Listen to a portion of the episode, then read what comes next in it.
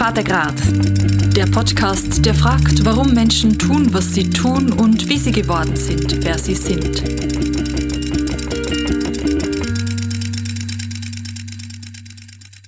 Willkommen zur ersten Vatergrad Podcast Folge nach den Sommerferien. Ich bin die Ines, Gastgeberin dieses Podcasts. Und für mich ist die Zeit nach den Sommerferien immer die Zeit der Neuanfänge. Vielleicht beginnst auch du gerade einen neuen Lebensabschnitt mit einer Lehre, mit einem Studium oder du hast deinen Job gewechselt. Eine, für die ein großer Jobwechsel ansteht, sitzt jetzt mir gegenüber. Es ist die Katrin Bolt. Hallo. Hallo, schön, dass ich da sein darf. Danke, Vielen Dank. Danke, dass du hier bist. Katrin Bolt, du bist Tockenburgerin, reformierte Pfarrerin, in der Ostschweiz tätig, zuletzt in Straubenzell. Ab 1. September wirst du aber die erste Frau, die Pfarrerin ist, an der Lorenzenkirche, der großen reformierten Stadtkirche in St. Gallen. Und immer wieder hast du es schon mit spektakulären Aktionen in die Medien geschafft. Zuletzt, als du eine Kanzel zersägt hast mit Motorsäge in der Kirche. Also die Kanzel muss man vielleicht dazu sagen, das ist der Ort, wo traditionellerweise die reformierte Predigt gehalten wird im Gottesdienst. Genau. Über das und vieles mehr werden wir heute sprechen. Darüber, warum du dir den Pfarrberuf ausgesucht hast, wie es dazu kam, dass du jetzt als erste Pfarrerin an der Lorenzenkirche wirkst und warum du die eine Woche lang freiwillig hast einsperren lassen. Los geht's. Katrin, war dir immer schon klar, dass du mal Pfarrerin werden möchtest? Oder gab es da noch ganz andere Berufswünsche? Beides, wirklich beides. Die Idee ist sehr früh geboren. Ich habe als Kind unglaublich gerne in der Sonntagsschule Weihnacht mitgewirkt. Das hat mich fasziniert und ich bin, ja, ich habe daheim als Kind auch schon oft betet, die Lieder gesungen. Da ist mir näher und dann hat meine Mutter schon in der Primarschule gesagt, du könntest ja dann mal Pfarrerin werden. Und das hat sich irgendwie festgesetzt im Hinterkopf. Während dem parallel dazu die Idee gekommen ist, Schauspielerin zu werden Kindergärtnerin zu werden. Ja, ich habe ganz unterschiedliche Sachen wollen, aber die Idee ist immer wieder so ein bisschen im Hinterkopf gewesen. Und ich bin dann mit dem Pfarrer vom Nachbarsdorf, vom Christoph Sigrist, wo ja auch Pfarrer in der St. Lorenze nachher geworden ist, in so Jugendlager gewesen. Und das hat mich total berührt und fasziniert. Und er hat dann mir den Flow auch nochmal ins Ohr gesetzt und gesagt, ja, studier doch Theologie, wird Pfarrerin. Und so hat es mich irgendwie immer wieder begleitet und ich habe immer wieder versucht, oder versucht, immer wieder gedacht, nein, komm, ich mache etwas anderes. Bin dann als Lehrerinnen-Semi gegangen und, und irgendwie hat sich aber dann wieder durchgesetzt und dann habe ich wieder Klasse gewechselt und gesagt, nein, ich gehe doch an Kante, damit ich das Latin habe, falls ich dann gleich noch Pfarrerin werden und Dann habe ich ein Semester Cello studiert, wollte Musikerin werden und irgendwie bin ich gleich, bin ich aber nicht so warm geworden und dann habe ich an die Uni gewechselt und auch von Theologie studieren und ja, so ist es dann eigentlich in die Richtung losgegangen. Hast du es jemals bereut, dieses Studium dann gewählt zu haben und diesen Beruf? Also während dem Studium habe ich viel kadert.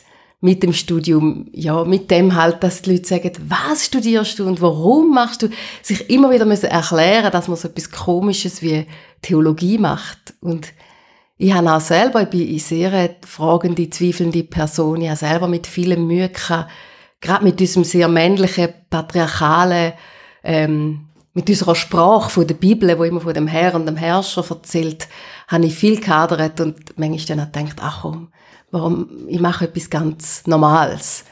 Ich habe auch das Studium zweimal wollen abbrechen, mich exmatrikuliert und auf den Semesterbeginn habe ich mich dann immer gleich wieder immatrikuliert und bin wieder gegangen. Es hat wie, hat wirklich müssen sein.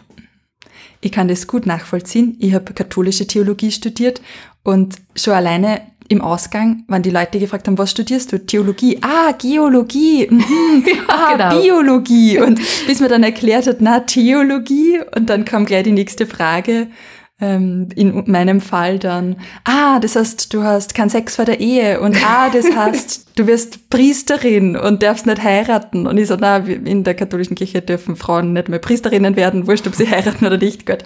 Also es kamen dann sofort diese Sachen. Manchmal kamen dann aber auch positive Geschichten von schönen Erfahrungen in der Kindheit oder so oder vom Religionsunterricht, der spannend war. Also es war nicht immer nur negativ, aber sehr häufig musste man sich zuerst mal rechtfertigen, warum man das überhaupt studiert.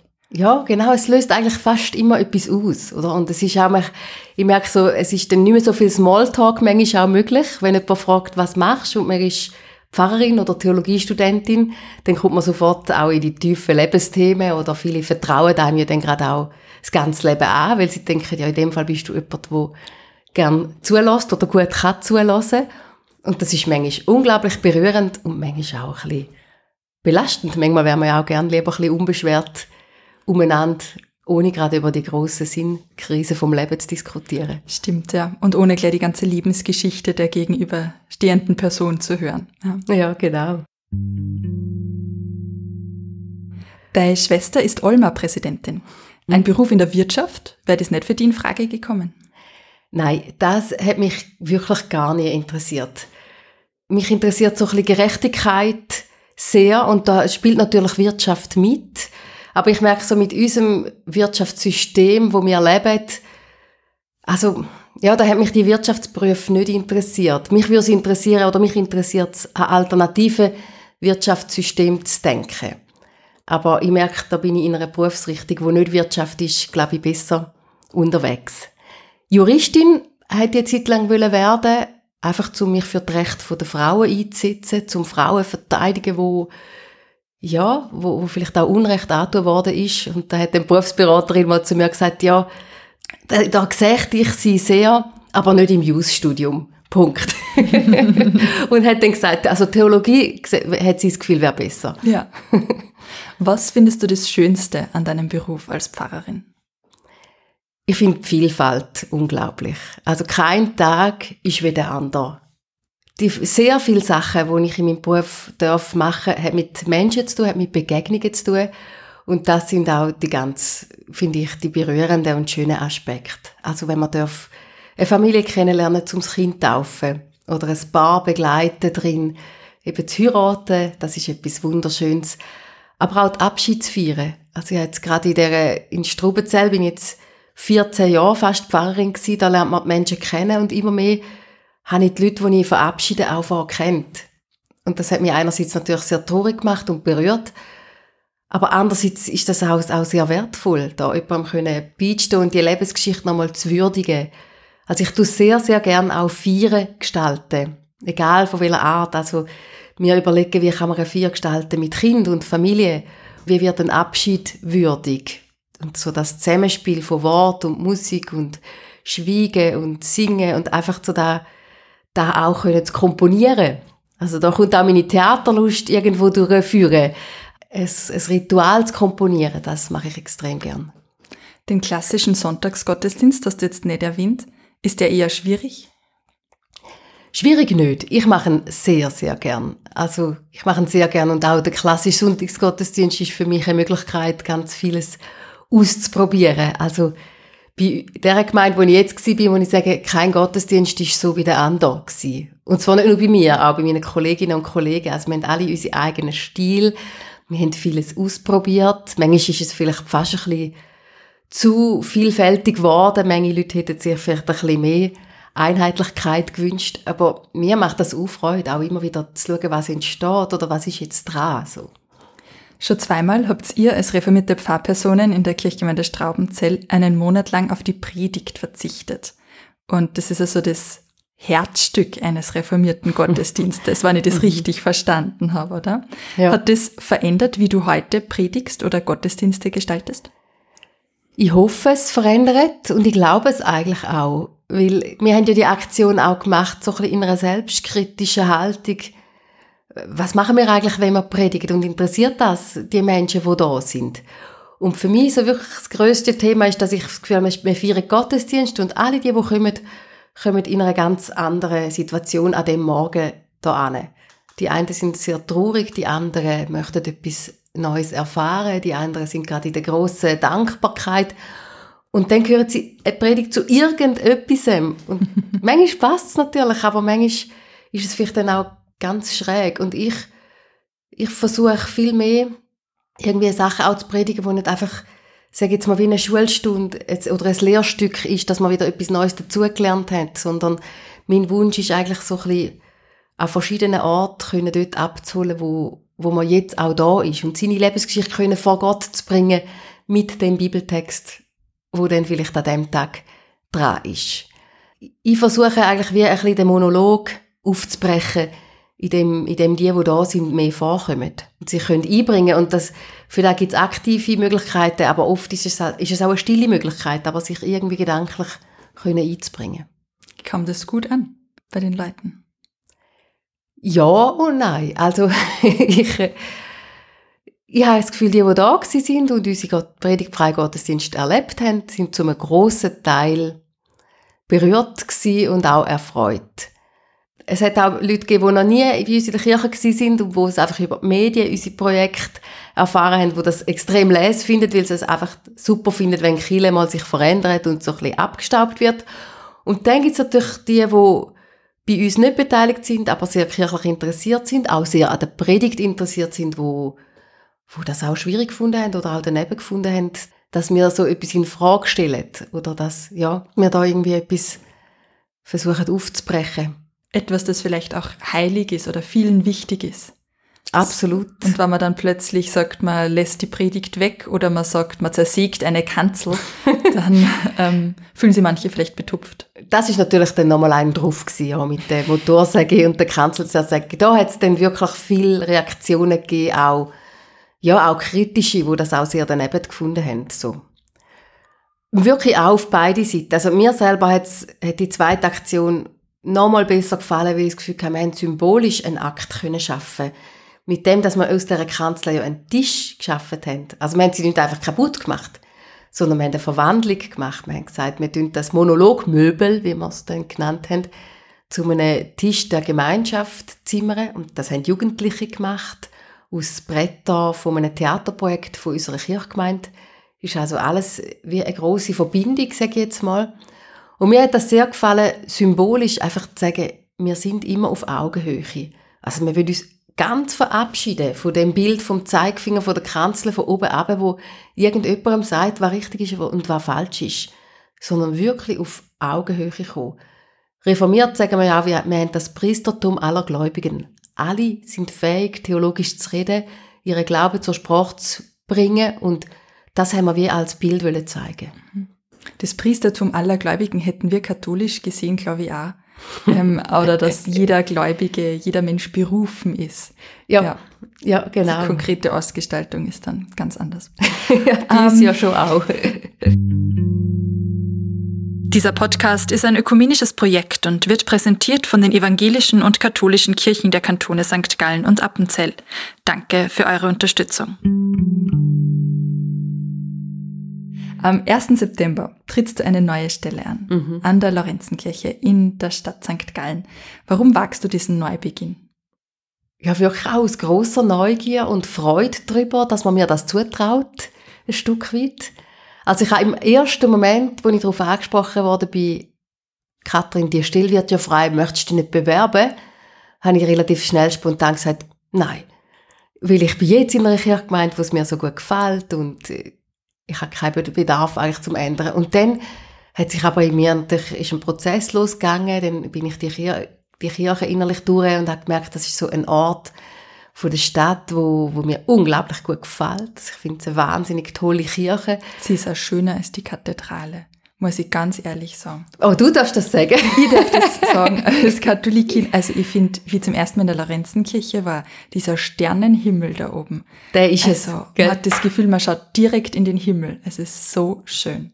Und genau da ist es wirklich der Sternenhimmel. Also du sagst es, ich bin dann auch in meiner Supervision habe ich überlegt, soll ich mich da einlassen oder nicht? Und habe dann in der Stille auf mich gelassen und dann habe ich gesagt, ich sehe um mich blaue Glitzer. und der blaue Glitzer, der hat sich dann irgendwie so als, ja, als Glanz irgendwie in mir festgesetzt und ich gefunden, ich probiere es jetzt einfach. Ich gehe mal ein in den Prozess. Am Anfang kann man sich ja dann noch so ein bisschen einreden, ja, ob ich denn da wirklich mache oder nicht, sehen wir ja dann. Aber ich habe dann auch gemerkt bei mir, wenn, wenn man mal loslässt, wenn man mal in so einen Prozess eingeht und eine Bewerbung schreibt und sich anfängt damit befassen, ja, dann kommt ja auch so viel Lust und Freude an dem Neuen. Und ja, dann habe ich einfach gefunden, ich probiere es. Das heißt, du gehst nicht, weil es am alten Ort dir nicht mehr gefallen hätte, sondern weil der neue Ort mit seinem Sternenhimmel zu verlockend war. Absolut, genau. Und glaube ich auch, weil es ein guter Zeitpunkt ist. Also ich bin jetzt äh, eben gut 13 Jahre in der, im Westen von der Stadt St. Gallen gewesen. Das war meine erste Pfarrstelle gewesen. und äh, bin jetzt über 40 und habe gemerkt, jetzt wäre es einfach auch ein, ein guter Zeitpunkt, um nochmal etwas Neues anfangen. Du bist die erste Frau, die dort eine Stelle als Pfarrerin innehaben wird. Macht dir das Druck, jetzt besonders viel leisten zu müssen oder ja mit besonders vielen Erwartungen konfrontiert zu sein? Ja und nein. Ich spüre im Moment mehr Freude als Druck. Und ich versuche das wirklich auch so anzunehmen. Also ich habe so viele Reaktionen von, von Leuten, die sagen, das ist so toll, dass du als Frau dort ankommst. Gerade auch katholische Kolleginnen haben viel reagiert auf meine Wahl und gesagt, hey, wir freuen uns, das ist ein Zeichen für uns. Und, und ich nehme das einfach als Ermutigung und versuche, den Druck gar nicht zu fest an mich heranzukommen. Ich meine, Druck ist da an so einer Stelle, das wäre für einen Mann auch so. Erwartung ist da, mit dem muss man irgendwo können umgehen aber ich versuche jetzt den nicht zu nehmen, dass ich sage, ja, weil ich jetzt eine Frau bin, müsste ich jetzt irgendetwas mehr leisten oder so. Das, das versuche ich, dass das nicht passiert.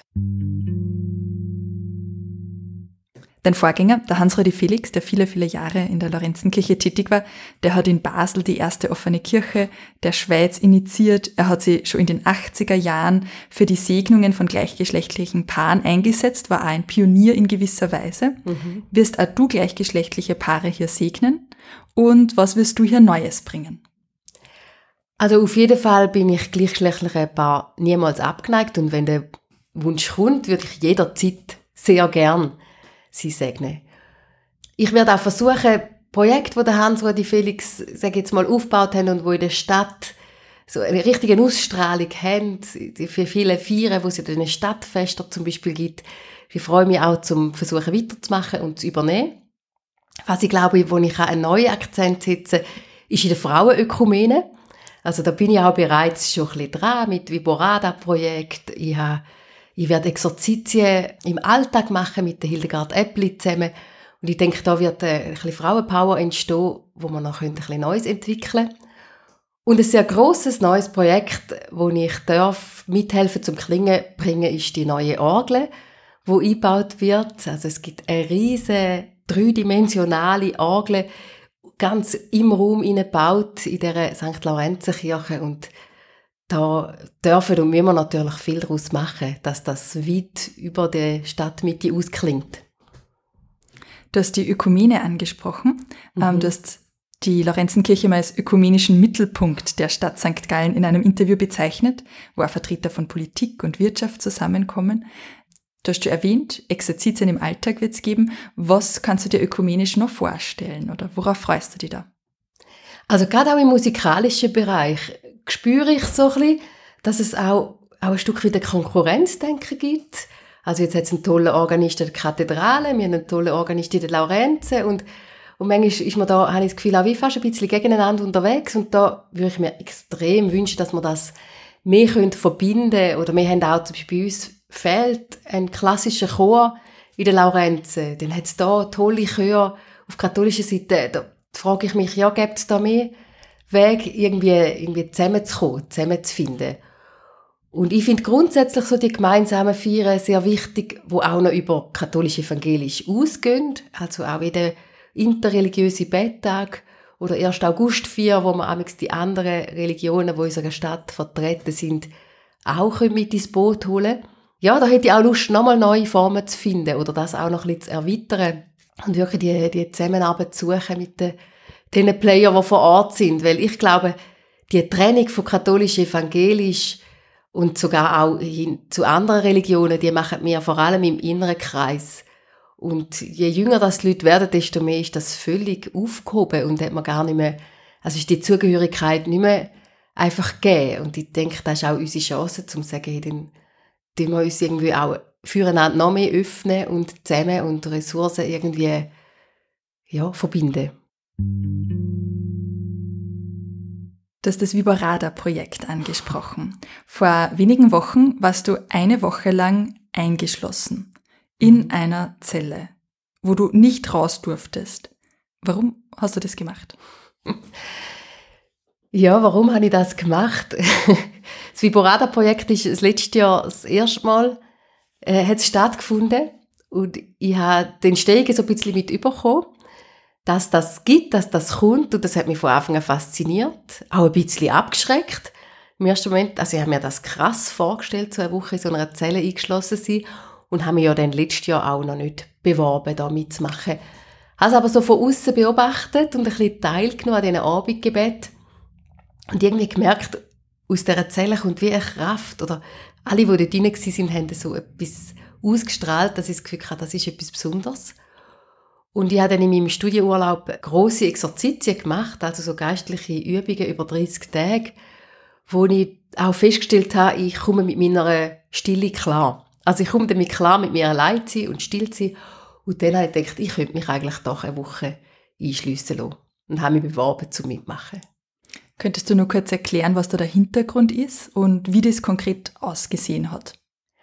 Genau, der Hintergrund ist, dass die Viborada, die erste heilige, heilig gesprochene Frau überhaupt, eine St. Gallerin war im Mittelalter und sich da als Frau zehn Jahre lang einschliessen hat. Und das klingt ganz krass, aber das ist ihr persönlicher Wunsch gewesen.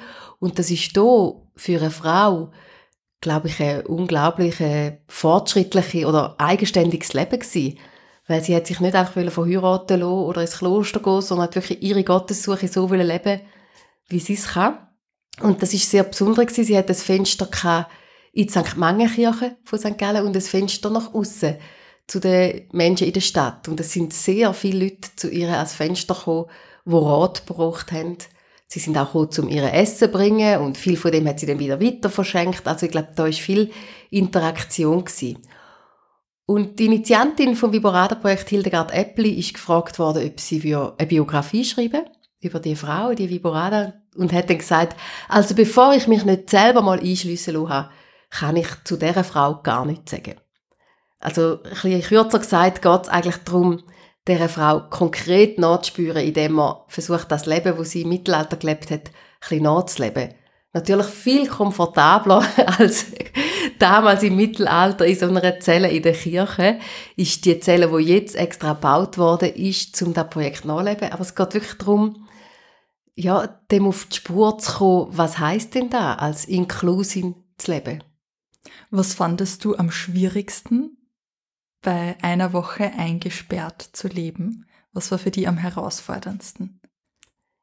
Es ist wenig schwierig gewesen. Es ist ein bisschen verrückt, wenn ich das sage, aber am schwierigsten war es, zum wieder raus.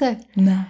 Weil ich bin wirklich unglaublich gern dort und unglaublich gut angekommen und ja, ich muss wirklich sagen, das Schwierigste war, zu wissen, da, was ich da jetzt habe und erlebe die Ruhe, die Stille und die Klarheit auch über meinen Tagesablauf, die habe ich nachher nicht mehr. die werde ich auch so nicht mehr so schnell haben. Das ist fast das Schwierigste weil ich einfach, weil mir auch so aufgegangen ist, was ich eigentlich sonst zum Teil auch für einen verrückten Alltag habe. Also ich glaube, da ist schwierig so das Bewusstsein, hey, wir machen so viele Sachen und wir haben immer so viele Gedanken gleichzeitig und wir haben so viele Sachen die Also unser Materialismus ist so gestört. Und wenn man das in dieser Einfachheit einmal eine Woche erleben kann, wie einfacher oder schöner das auch wäre, wenig zu haben, ja, dann ist es fast schwierig, dann wieder der Wechsel. Und als reformierte Pfarrerin hast du ein durchgetaktetes Leben und verschiedene Anforderungen und verschiedene Altersgruppen und so viele Erwartungen. Ja, ähm. absolut. Und heute hat man ja auch so viele Sitzungen noch und so viel Vernetzung überall und dann ist man aber gleichzeitig auf Social Media irgendwie auch noch vernetzt und ich bin eine Mutter von zwei Kindern und auch die Kinder haben unglaublich viel Programm, wo man dann im eigenen Programm wieder muss organisieren, wie ist wer am richtigen Ort und hat das Richtige an und hat den Rucksack mit dem richtigen Zeug gefüllt und das ist einfach äh, anspruchsvoll. Mhm. Das ist jetzt schon ein paar Wochen her, dass du eingeschlossen warst in der Zelle. Hast du geschafft, davon etwas in deinen Alltag mitzunehmen? Ein bisschen glaube ich schon. Ich habe ziemlich schnell, nachdem ich heimgekommen bin, geräumt. Ich habe mal einfach schon äh, das Auto voll Sachen ins Brockenhaus gebracht, weil ich gemerkt habe, äh, loslassen. Ich will wirklich wie ein weniger haben.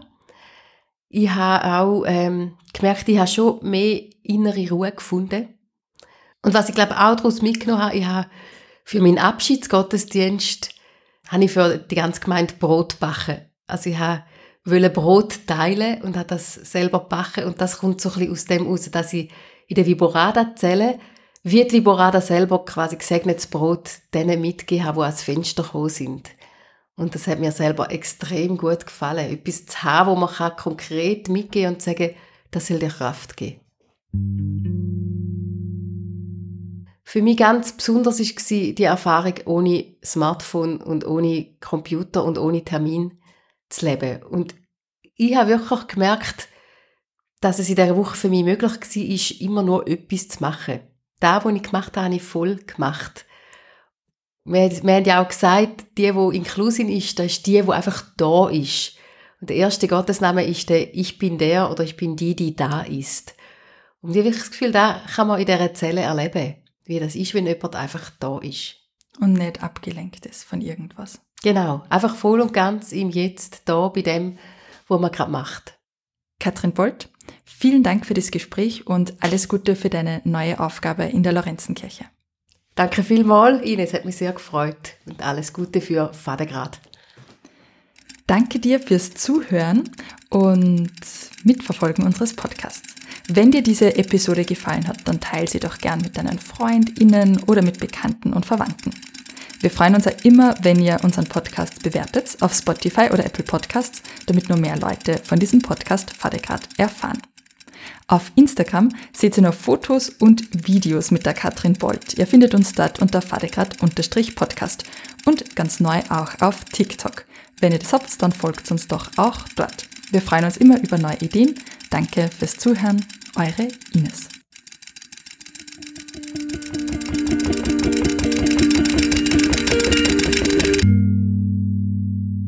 Vater Grad